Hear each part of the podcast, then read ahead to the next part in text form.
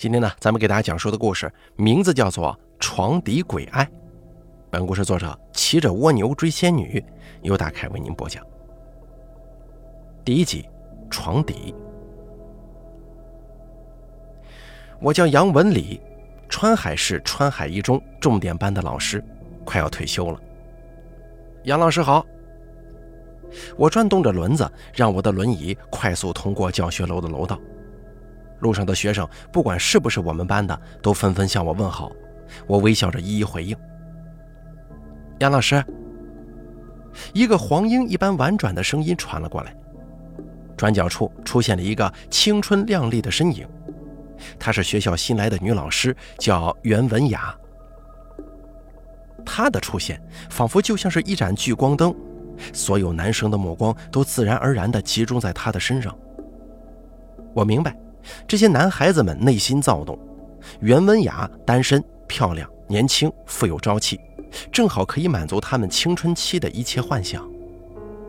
我来推您吧。袁文雅快速的到了我的身后，推着我走向我所要去的班级。谢谢啊。我点头微笑。小袁呐，你精神似乎不太好啊。袁文雅老师苦笑着说：“杨老师，您看出来了。”不知怎么了，我最近呢总感觉睡不够，脑子晕晕沉沉的。应该是熬夜熬的吧，要注意身体啊。可是我每天睡觉都很早啊，真是奇怪了。袁文雅看了我一眼，而我则是欲言又止。这个时候，上课铃响了。我从睡梦当中醒来，起身按掉了手机上的闹铃。这个时候正好是早上五点钟，我不紧不慢地穿衣起床，然后到洗手间，从背包里拿出一次性洗漱用品，开始洗漱。洗完脸之后，我将那些用过的洗漱用品包裹起来，重新塞回背包，随后看了看镜中那张快要六十岁的脸，上面写着大大的两个字：满足。我背着背包从洗手间出来。走到床边，幸福的俯身亲吻了一口仍旧熟睡的女人。晚上见，文雅。我得走了，再不走，迷药的药效就要过去了。我恋恋不舍地走到门口，确认门外无人之后，摘下头上的浴帽，塞入背包，走出了袁文雅的家门。然后在门外的密码锁密码盘上重新附上了一层极薄的透明粘纸。我叫杨文礼，川海市川海一中重点班的老师，快要退休了。就在三个月前，妻子跟我离婚了，女儿归前妻。女儿在川海市上大学，她对于我们离婚的事很不理解，但迟早有一天她会明白的。而就在两个月前，袁文雅来到川海一中，成了我的同事，而我则无可救药地爱上了这个整整比我小三十岁的女人。腿受伤是在那些事情之后，只不过是假的，因为我要实施一个极其大胆的计划，为了能偷偷地跟袁文雅在一起，而没有人怀疑到我的头上。我先是偷偷地在袁文雅公寓的同一层租了一套公寓。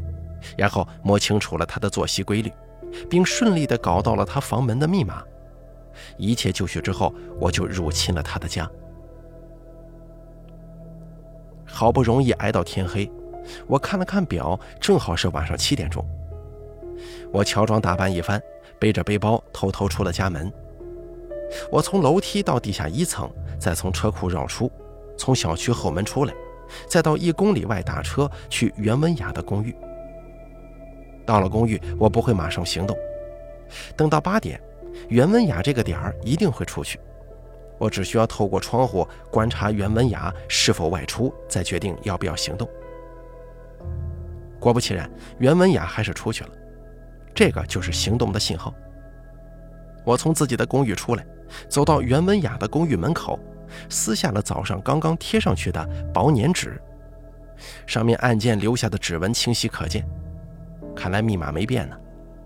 我顺利进入，并脱下鞋子放进包里，关上了门。房间里到处都是袁文雅的味道，我感觉非常踏实。而这个时候，我竟然听到了门外响起了脚步声，很快就到了门口。我猝不及防之下，像往常一样躲进了袁文雅卧室的床底下。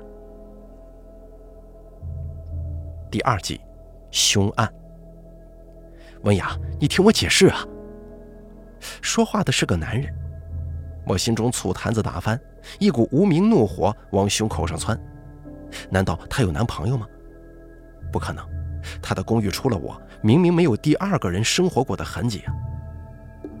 我强忍住想要冲出去问个明白的冲动，只是透过床底的缝隙偷窥。我看到了一双穿着休闲裤子的男人腿，脚上穿着休闲鞋，他竟然没脱鞋子就踩进来了。袁文雅的声音开始传来：“你别碰我，你滚！”我看到袁文雅的腿停在客厅里，呈现着一个奇怪的倾斜方式，应该是被这个男人拉住了，两个人正在纠缠。喂，你冷静点，能不能别闹了？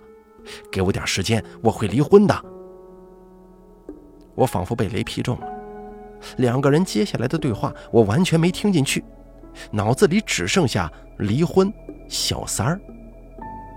不，不可能，文雅不可能会是小三儿，绝对不可能。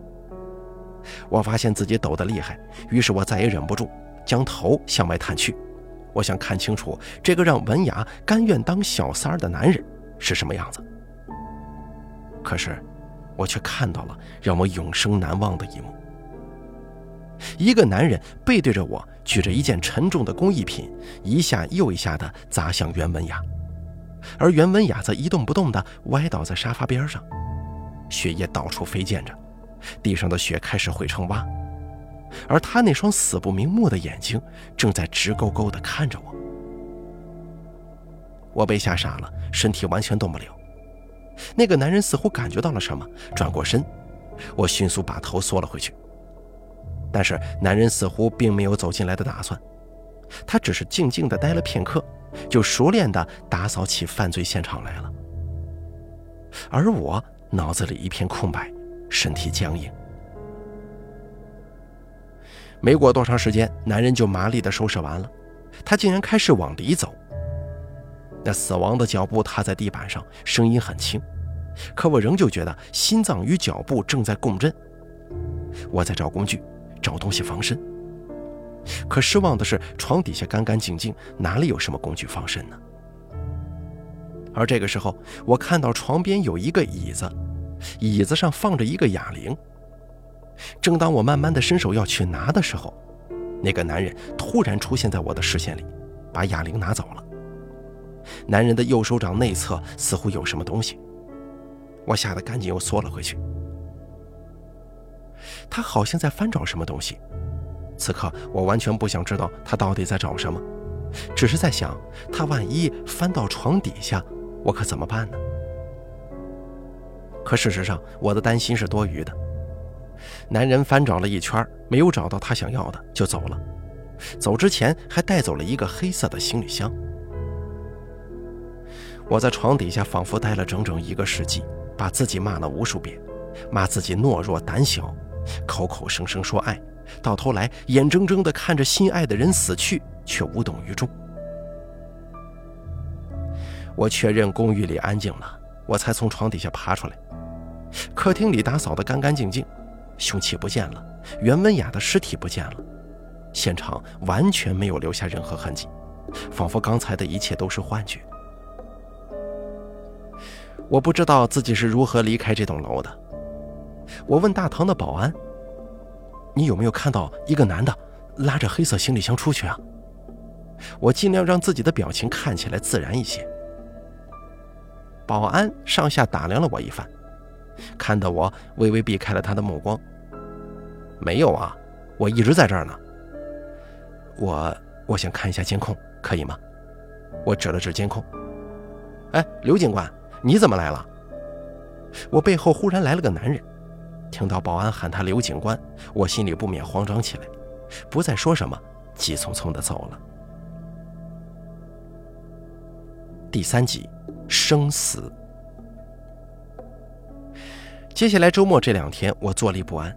睡着的时候夜夜噩梦，彻夜失眠；醒着的时候拼命地看电视、刷手机、看报纸，可仍旧没从上面看到任何关于凶杀案的报道。是没人发现袁文雅失踪吗？袁文雅的尸体去哪儿了？那个男人到底是谁？这三个问题在我的脑海当中挥之不去，并且如同病毒一般扩散全身。所以，周一我一到学校，第一件事情就是装作不经意的向袁文雅办公室的老师打听她的消息。文雅，哦，她周六请假了，这不，我还在跟老婆度蜜月，就被强行拉回来代班呢。说话的老师哭丧着脸，对这件事情很是不满。是谁帮他请假的？我问道。这个老师上下打量了我一眼。杨老师啊，你怎么问这么奇怪的问题啊？请假当然是自己请了，学校有规定的。哦，那他没说什么原因吗？学校里请人代课一般是长假，既然袁文雅请长假，总得有个理由吧？我不太清楚，好像说是奔丧了。自己请的假。袁文雅周五晚上死的，怎么请假呀？不知怎么了，我感觉一阵阴冷。袁文雅死了，总不能自己请假吧？那么帮他请假的人就是凶手了。这两天我是准备报警的，可手机掏进掏出，就是下不了这个决心。我强自镇定，可所有人还是注意到我神色不对劲了。我只能推说是身体不舒服。杨老师，杨老师，我猛然回过神来，才发现学生们都用探寻的目光盯着我。啊，怎么了？我不由得古怪地问。那个站着的学生说：“我回答完这道题的解题步骤了，可是您没让我做呀。”哦哦，我摆了摆手，示意他坐下，就让学生们自习了，而我则坐在讲台上，望着窗外发呆。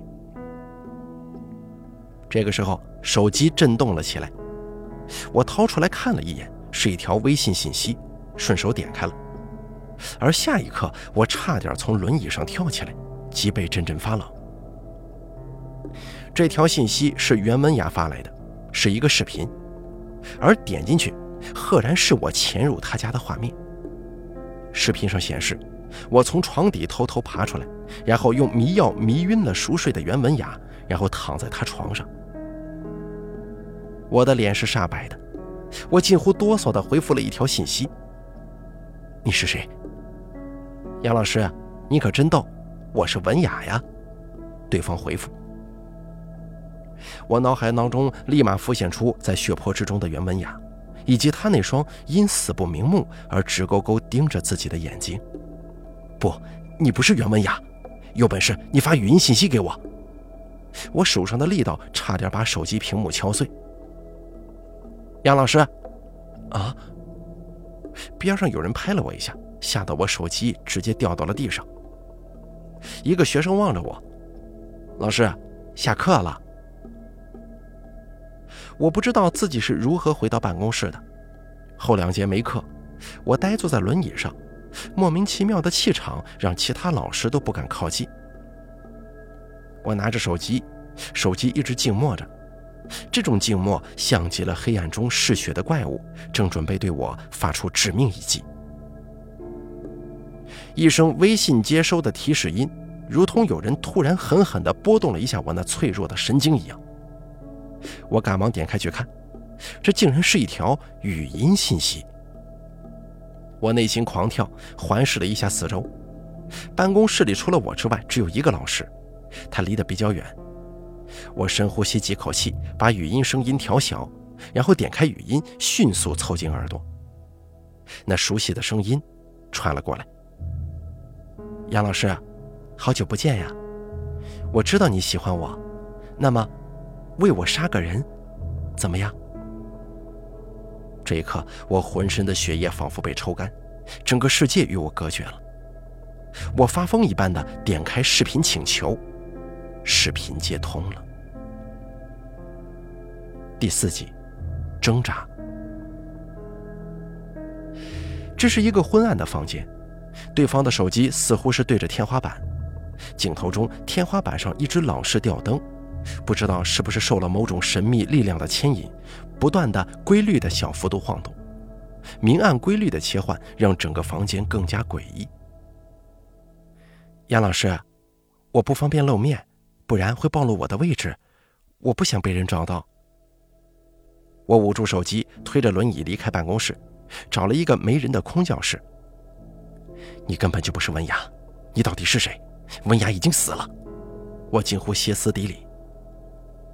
对方笑了，声音跟袁文雅如出一辙，笑着笑着就挂断了视频。我后来反复请求视频接收，但是都被拒接了。没过多长时间，一段视频传了过来，这是一段监控视频。我点开来看，只见视频中是我女儿大学寝室的房间。我女儿住的是独立间，时间是晚上十点左右，她正在熟睡当中。很快，从女儿床底下钻出来一个人，看身形无法判断男女。那个人爬出来之后，拿出手机跟熟睡的女儿合了一个影。你想干什么？我大声咆哮。对方语音回复道：“我刚才说了，很简单，帮我杀个人就行。杀谁？”一个女人，女人，为什么？你的问题还真多，照我说的做就行。你杀了他，袁文雅呢？你把她藏哪儿了？之前请假也是你替她请的，你到底是谁？我会再联系你的。之后不论我怎么视频、语音、文字，对方通通不回复。我根本无心上班，于是提前请了长假，提早下班回去了。难道说要坐以待毙，真的帮他去杀人吗？可如果不去，他有可能会杀了我女儿，并且把我做的那些丑事公诸于众。我的脑袋就快要炸裂了。要不是我鬼迷心窍，要是我老老实实教书，怎么会遇到这种事情呢？我气得把书桌上所有的东西都狠狠地扫到地上。报警吧，赌一把。内心一个声音不断地蛊惑自己。而另一个声音则不断的劝自己：“不要报警，难道你不想你女儿活了？”身体仿佛要被撕裂了。我痛苦的跪倒在地，不经意间看到一个相框倒在我面前，相框里的玻璃已经碎了，里面是我跟女儿的合影，女儿笑得很灿烂。而这个时候，心中最为柔软的部分被触及到了。第五集，警察。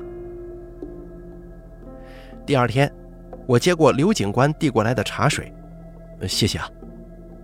刘警官大高个，身形孔武有力。他仔细打量着我说：“哎，我好像在哪见过你啊？”我喝了口茶，掩饰我内心的慌张。在哪见过呀？哈，你别紧张嘛。哦，我想起来了，那天在公寓门口。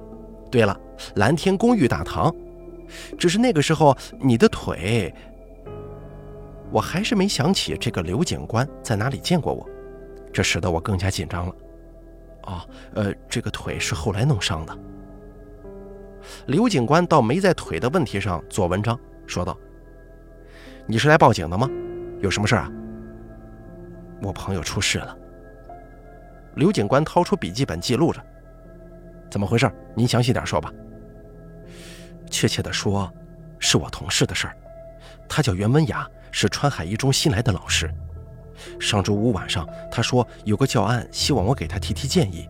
于是，我去了他家。请问你是几点到的？我提前到的，大概在晚上的十九点三十分左右。然后我们讨论了一下方案。到了晚上八点钟。袁文雅有事出去了，然后我就在卧室等她。当时呢，我弯腰的时候，东西掉到了床底，我就爬进去捡。这会儿我听到了一个脚步声，袁文雅回来了。可是我没想到回来的不止她一个，还有一个男人。那么这个时候大概是几点钟啊？我摇了摇头。刘警官示意我继续。我想从床底下出来的，可两个人一进门就吵了起来。接下来，我把两个人吵架说的话原封不动地叙述给了刘警官。很快，两个人就动手了。那个男人推倒袁文雅，并且用一件工艺品狠狠砸他，到处都是血，我我吓得完全不敢动啊。那你看清楚那个男人的脸了吗？体貌特征也行。嗯，没有。那之后呢？之后，男人麻利地打扫了案发现场，并在房间里搜索着什么东西，好一阵才离开。离开的时候带走了一个黑色行李箱，我觉得他应该是去抛尸了。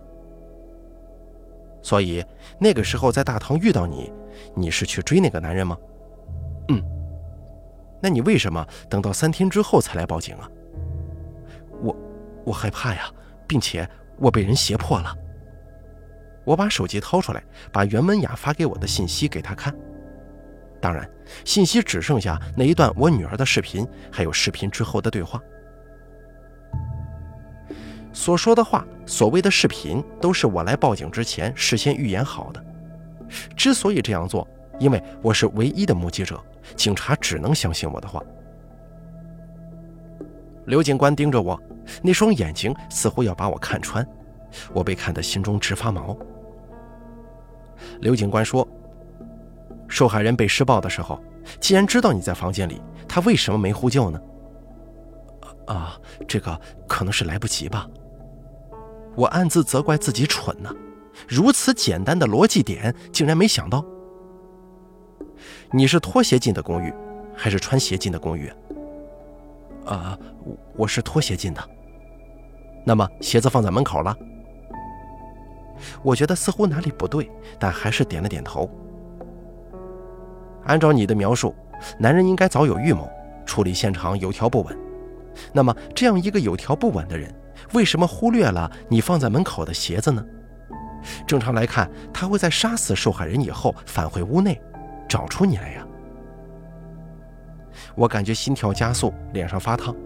这么大的漏洞竟然没注意到，可怎么办呢？刘警官像是自圆其说一般的替我解围，啊。不过也不排除，因为外因的作用之下，凶手并未仔细搜查，而导致他忽略了床底下的你。还是先去案发现场看看吧。我点头答应，巴不得早点离开这里。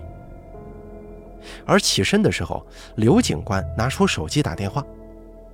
接警中心，最近三天全市范围内有人员失踪和凶案报警吗？没有吗？好，谢谢啊。不经意间，我注意到刘警官右手掌的内侧似乎有什么东西，是刀疤。而那个在袁文雅家里拿走哑铃的人，右手掌内侧也有一道疤。我浑身忍不住颤抖起来了。第六集，演戏。走啊，还愣着干什么呀？刘警官狐疑地看着我。啊，没事儿。就咱们两个人嘛？两个人怎么了？我得先跟你去案发现场确认一下，而且本身局里人手就不够啊。这会儿我是骑虎难下，硬着头皮跟他走。来，我推着你。刘警官不由分说的走到我背后来推。我麻木的点了点头，内心不断提醒自己一定要镇定，必须要镇定，装作一切都不知道。刘警官一边开车一边问：“你跟死者很熟吗？”“呃，不算熟，但在学校里会打招呼，而且袁老师为人热情阳光，大家都乐意跟他做朋友的。既然不是很熟，那死者为什么会主动邀请一个成年男性在晚上去自己家呢？而且中途离开，竟然还让你在家里等他？啊，你你什么意思啊？”我心脏狂跳，但仍旧面不改色。刘警官哈哈一笑：“别紧张，职业习惯了，觉得遇到不合理的地方都会寻根问底儿的。难道你不觉得这个不合逻辑吗？”这个事情得要问袁老师啊。我当时也觉得不方便，不过后来我觉得，或许有什么工作以外的事情要告诉我吧。凶手是死者的情夫。而且凶手离开之前曾翻找过什么东西？如果眼前这个刘警官就是凶手，那么必然会对我说的这句话有所反应。不过显然我低估了刘警官，他只是顺着我的话往下问：“那会是什么事情呢？比如告诉你有人会杀他？啊，或许吧，可能没有来得及说。刘警官没有在这个问题上继续纠缠。当时我在大堂撞见你，你是在问那个凶手的事吗？啊，我把当时跟保安说的话又重复了一遍。不过，似乎保安并没有把这件事情放在心上啊。而这个时候，车子到了蓝天公寓。刘警官，又是上次那个保安，一见我们就热情地迎了出来。哟，这什么风把你给吹来了？我这个时候趁机说：“这里哪有厕所呀？”啊，厕所离得比较远，呃，距离这儿一百米有个公共厕所。这个破公寓简直不把保安当人看呐，连个厕所也不修。刘警官说：“没事我推你过去吧。”我说道：“哎，算了，还是忍一下，先查案子要紧。”刘警官点了点头说：“你把上周五晚上十九点到二十一点大堂还有地下车库的监控视频统统调出来，还有电梯门卫岗亭、车辆进出放行的那根杆子边上的监控也都调出来。”呃，这电梯监控坏了呀，保安说道。刘警官有些无奈地说：“那行，先把其他的监控调出来吧。”保安行动很快，一下子就全部调了出来。刘警官跟我逐帧逐帧来回看了好几遍，除了我的身影在十九点三十分左右出现在公寓大堂，并未在二十点四十分左右离开之外，没有看见我所说的袁文雅中途离开的身影。以及那个凶手的身影。不过这怎么可能呢？把周五到周二的视频拷贝一张给我吧，我们上去看看。刘警官对保安说完，推着我进了电梯。电梯里，我们俩谁都不说话，气氛沉闷诡异的，像是即将入土的棺材。我实在受不了的时候，电梯到了袁文雅这一层。到了袁文雅房间门口，刘警官说。你知道密码吗？我冷静地摇了摇头。只见刘警官俯身看了看密码盘，很快就从上面掀下一层透明薄纸，上面清晰地记录了指纹。我记得凶案那天，我明明是揭下这张纸的呀，并没有重新贴上去。我不由看了一眼刘警官。刘警官眯着眼睛按了密码，门果然开了。刘警官推着我进屋。把我推到客厅。凶案就是在这儿发生的吗？我点点头，告诉刘警官具体的位置。刘警官趴下身，仔细开始寻找蛛丝马迹。他应该是在找寻血迹。看着凶手在我面前十分投入的演戏，我知道机会来了。门就在我面前，是一个巨大的诱惑。如果我直接起身打开门夺门而去，应该是能跑掉的。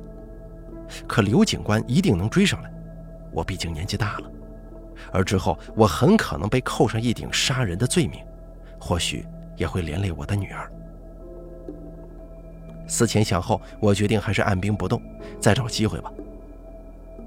趴在地上的刘警官忽然开口说：“你看到了吗？”“什么？”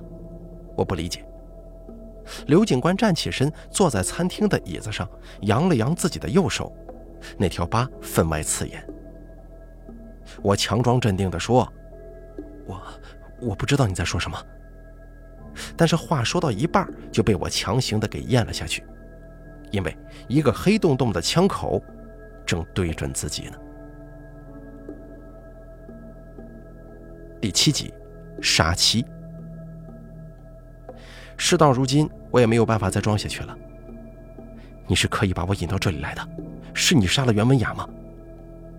刘警官笑着说：“演戏的确很累，可我没想到你敢报警啊。”我苦笑着说：“我能说我很倒霉吗？”没错，你的确运气不太好。刘警官有一种胜券在握的感觉。你为什么杀袁文雅？因为他影响了我的家庭，他逼我离婚，他甚至还去我老婆单位找他。我不能容忍任何人破坏我的家庭。刘警官的脸有些狰狞。那你既然不喜欢他，为什么还招惹他呢？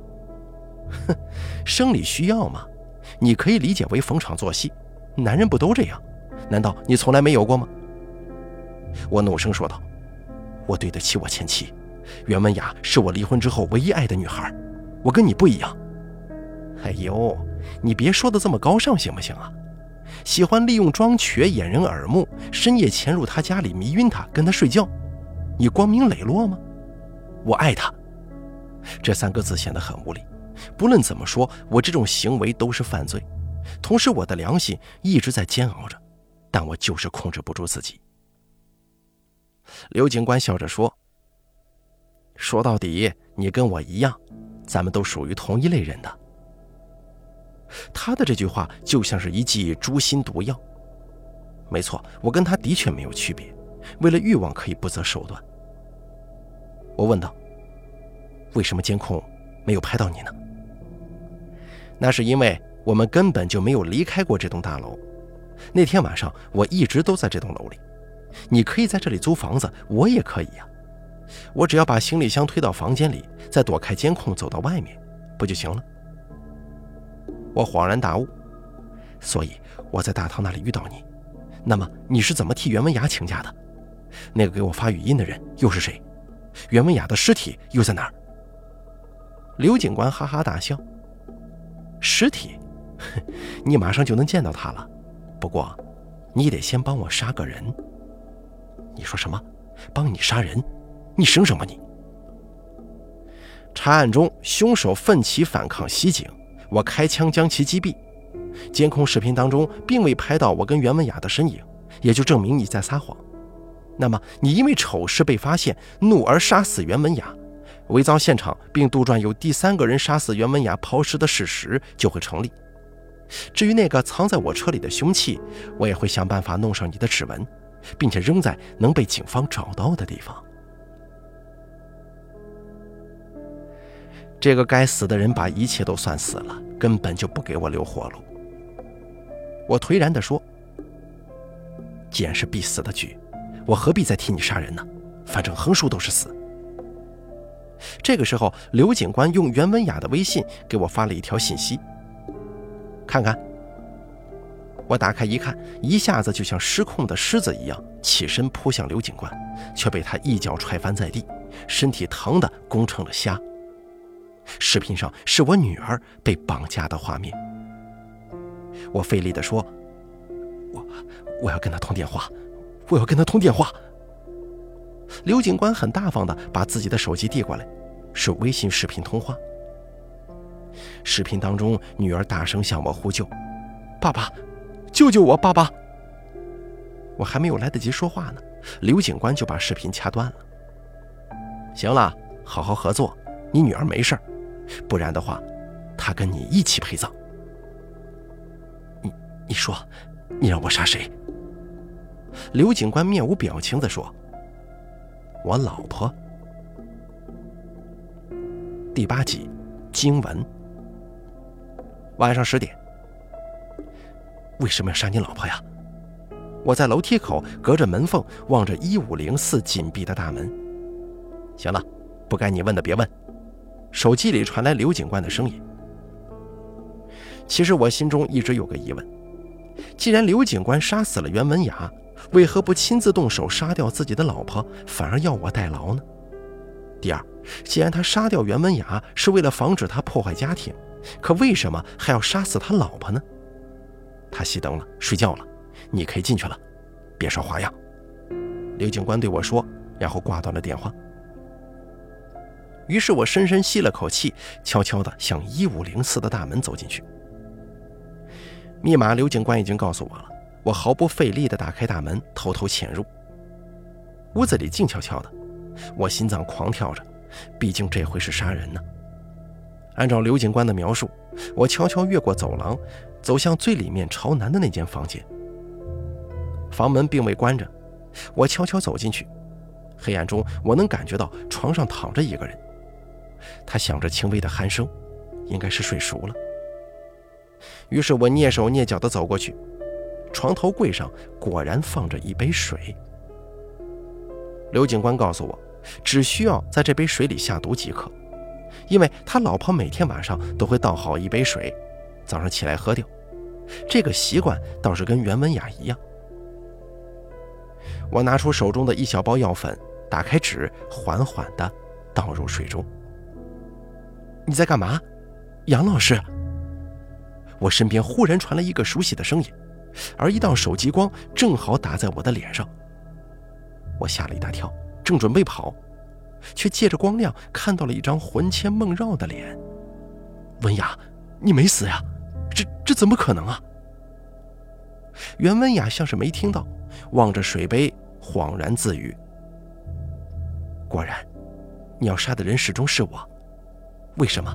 我哪里比不上你那个脑子有病的老婆？你要这样对我？”我是一头雾水。喂，你你在说什么呀？这怎么回事啊？袁文雅双目无神地望着天花板。其实，在你第二次潜入我家，我就已经察觉了，所以。我就在家里装了摄像头。文雅，我我想说对不起，可是话到嘴边又咽下去。结果真的拍到了你，当时我很害怕，把这个事情告诉了刘志彪。刘志彪说这是个机会，劝我暂时不要报警。我听到这个话惊呆了，愤怒地质问他还是男人吗？眼睁睁地看着自己的女人被别的男人欺负吗？刘志彪让我别误会。他说：“既然他老婆不同意离婚，那么最好的办法只能杀死他。可我俩都不能做这个事情，只能让你来执行了。要让你乖乖就范，就必须要抓住你的把柄。”我听得浑身发冷。那么他杀你也是假的？为什么呀？这根本就是多此一举嘛！只需要监控视频就能逼我就范了。袁文雅惨然地笑着说：“想来也是可笑。”刘志彪告诉我，他老婆发现了我跟他之间的关系，让他杀死我，不然就跟他离婚。为了骗他老婆，只能在你面前自导自演了这么一出戏了。他还跟我说，这样也好，一来他老婆就不会再怀疑一个死人，从而放松警惕；二来可以增加你的心理压力，更能让你乖乖的帮我们杀人灭口；三来。即便后面追查他老婆死因，也不会怀疑到我的头上。第四，也是最重要的一点，为了保险起见，让我用你女儿威胁你。他还拿走了我的手机，替我请假，并且用我的手机钓你上钩。可怎么也想不到，你竟然会报警。他不得不改变计划了。妈的，那我女儿呢？你放心，她现在很安全。我根本就没有绑架你女儿。只是因为你女儿想让你跟前妻复合，我刚好配合她演戏而已。你可以看一下微信聊天记录吗？袁文雅把手机拿给我，的确，微信上是我女儿主动提出的这个要求。我泪流满面，无比内疚。老杨啊，现在不是哭的时候。我点点头，问道：“刘志彪在你房间里找什么？演戏演全套，只是做做样子而已啊。”刘志彪后来伪造了你回老家奔丧的假象，为的就是让你暂时离开公众视线，好顺利的实施后来的计划，是吗？袁文雅点了点头。真是可笑，我竟然蠢到相信了他的鬼话呢。这个时候，手机忽然响了起来，是刘志彪打来的。我还在犹豫要不要接，袁文雅就一把抢了过去。刘志彪，你自己上来，还是我打电话给你老婆说？我还在川海啊！说完之后，袁文雅撂下电话，然后一下子扑上来抱住我，并狠狠地在我的嘴上吻了一下。对不起，老杨，真的对不起，我不想伤害你。我知道你才是真心爱我的。现在只有想办法杀了刘志彪，咱们才能活下去，活下去才能救你女儿。我脑海当中一片空白，茫然的点了点头。这个时候，我听到门口传来开门的声音，我知道刘志彪来了。第九集，人心。文雅，你听我说呀！刘志彪一见到袁文雅，就上前准备解释。你别过来！袁文雅大声喝止。说什么呀？啊？说你如何布局杀死我，好让你家庭圆满，夫妻幸福吗？你说什么？是这个人告诉你的吗？刘志彪一把掏出枪，指着我的头：“你竟然相信一个外人！一个变态也不相信我吗？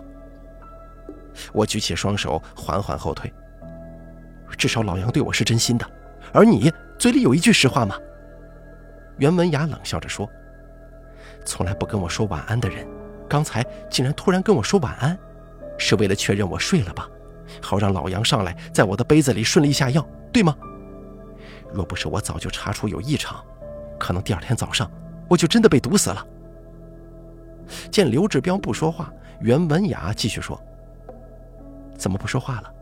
是不是又在盘算如何灭口？怎么才能干净脱身呢？”刘志彪见装不下去了，脸上露出阴冷的笑容：“文雅，你好绝情啊！老杨，老杨，你叫的可真酸！你这是要帮着外人对付我是吗？不过既然这样，那就别怪我无情了。文雅，是你自己喝下去。”还是我让你的老杨喂你喝呀？袁文雅轻蔑地笑了笑。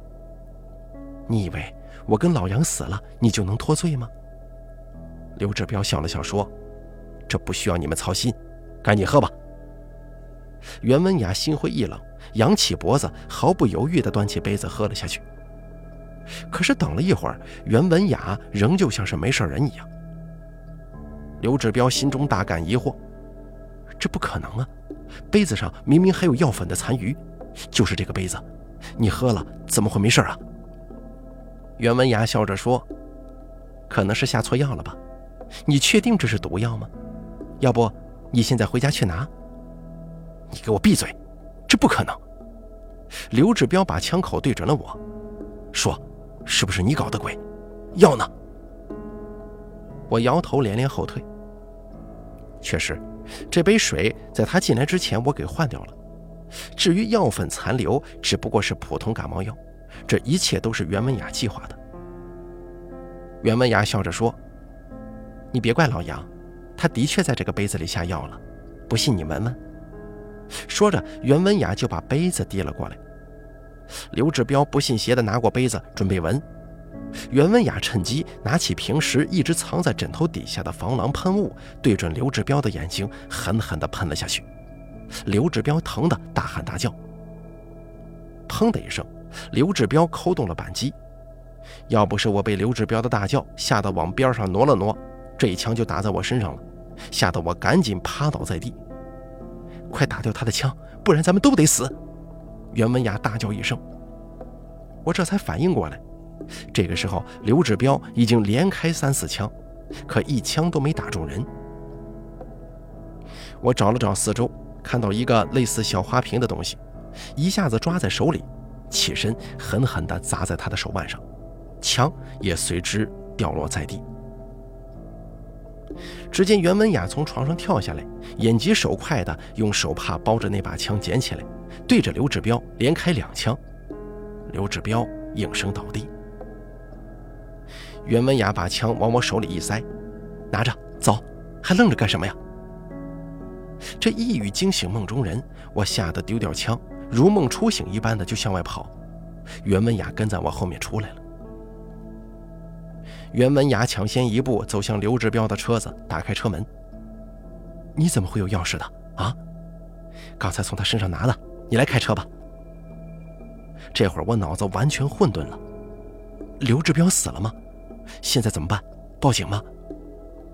袁文雅在边上安慰我：“照我说的做，没事儿，往右开，驶进前进路。”文雅，咱们老杨，没事儿，过了这一关，咱们就可以名正言顺的在一起了。文雅的笑就像是天使一般闪闪发光，令我的心稍稍安定。你，你就不嫌弃我年龄大，而且我还对你那样？我知道你没对我做什么，你只是单纯的喜欢而不知道如何做，怕被我拒绝是吗？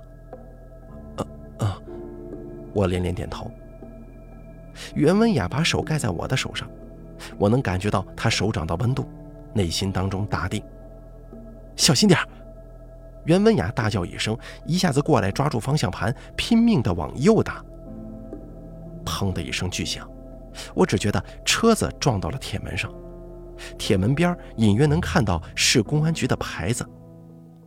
没过多久，里面有好多警察跑出来，袁文雅跌跌撞撞下了车，踉踉跄跄的迎向了那些警察。救命！救命啊！有人劫持我！这是我昏迷之前看到的最后的一幕。我再次见到袁文雅是在监狱里，我穿着监狱的衣服见到了仍旧完美无缺的她。看着这个亲手把我送进监狱的女人，我却怎么都恨不起来。或许是因为女儿没事了，或许是因为我心中有愧，也或许是为了爱吗？这让我想到了前妻跟我离婚前的那番话：“你这一辈子活得真他妈窝囊，我跟着你真是倒了八辈子血霉了。”袁文雅笑着说：“在里面还好吗？”“啊，托你的福，还不错，吃好睡好，过几天就要上路了，我先去那边等着你。”袁文雅轻松地说：“老杨，你别怪我，知道你要走，我来送送你。也不知道你喜欢吃什么，就自作主张带了一些水果，已经委托监狱方面带给你了。听说你拒绝见任何人，独独要见我，是有什么遗言留给我吗？”“是啊，有句话要留给你。”袁文雅示意我继续往下说，我轻轻地说了一句话就离开了。袁文雅没听清楚，可能也没放在心上。至少，我死了，袁文雅就能安心了吗？从监狱出来，袁文雅觉得整个天都是那么的蔚蓝，空气里都充满着自由和新生，再也不用担心杨文礼，啊，也就是我，把他供出来了。新的生活终于要开始了，忘记川海，忘记杨文礼，忘记刘志彪。更忘了刘志彪那个神经质的老婆。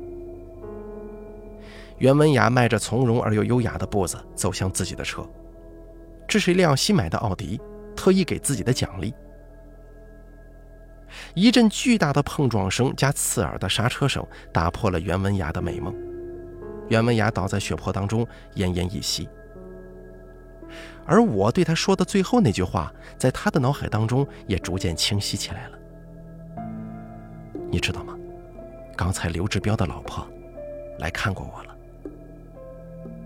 前挡撞得一塌糊涂的本田轿车上坐着一个女人，神志清楚，镇定地走下车，用怜悯的眼神看着袁文雅。你跟刘志彪都该死，知道吗？这句话竟然是模仿着袁文雅的声音说的。在哪里？找到他了，给他抓起来！一大群身着白大褂的人扑向这个女人，那些人是精神病院的。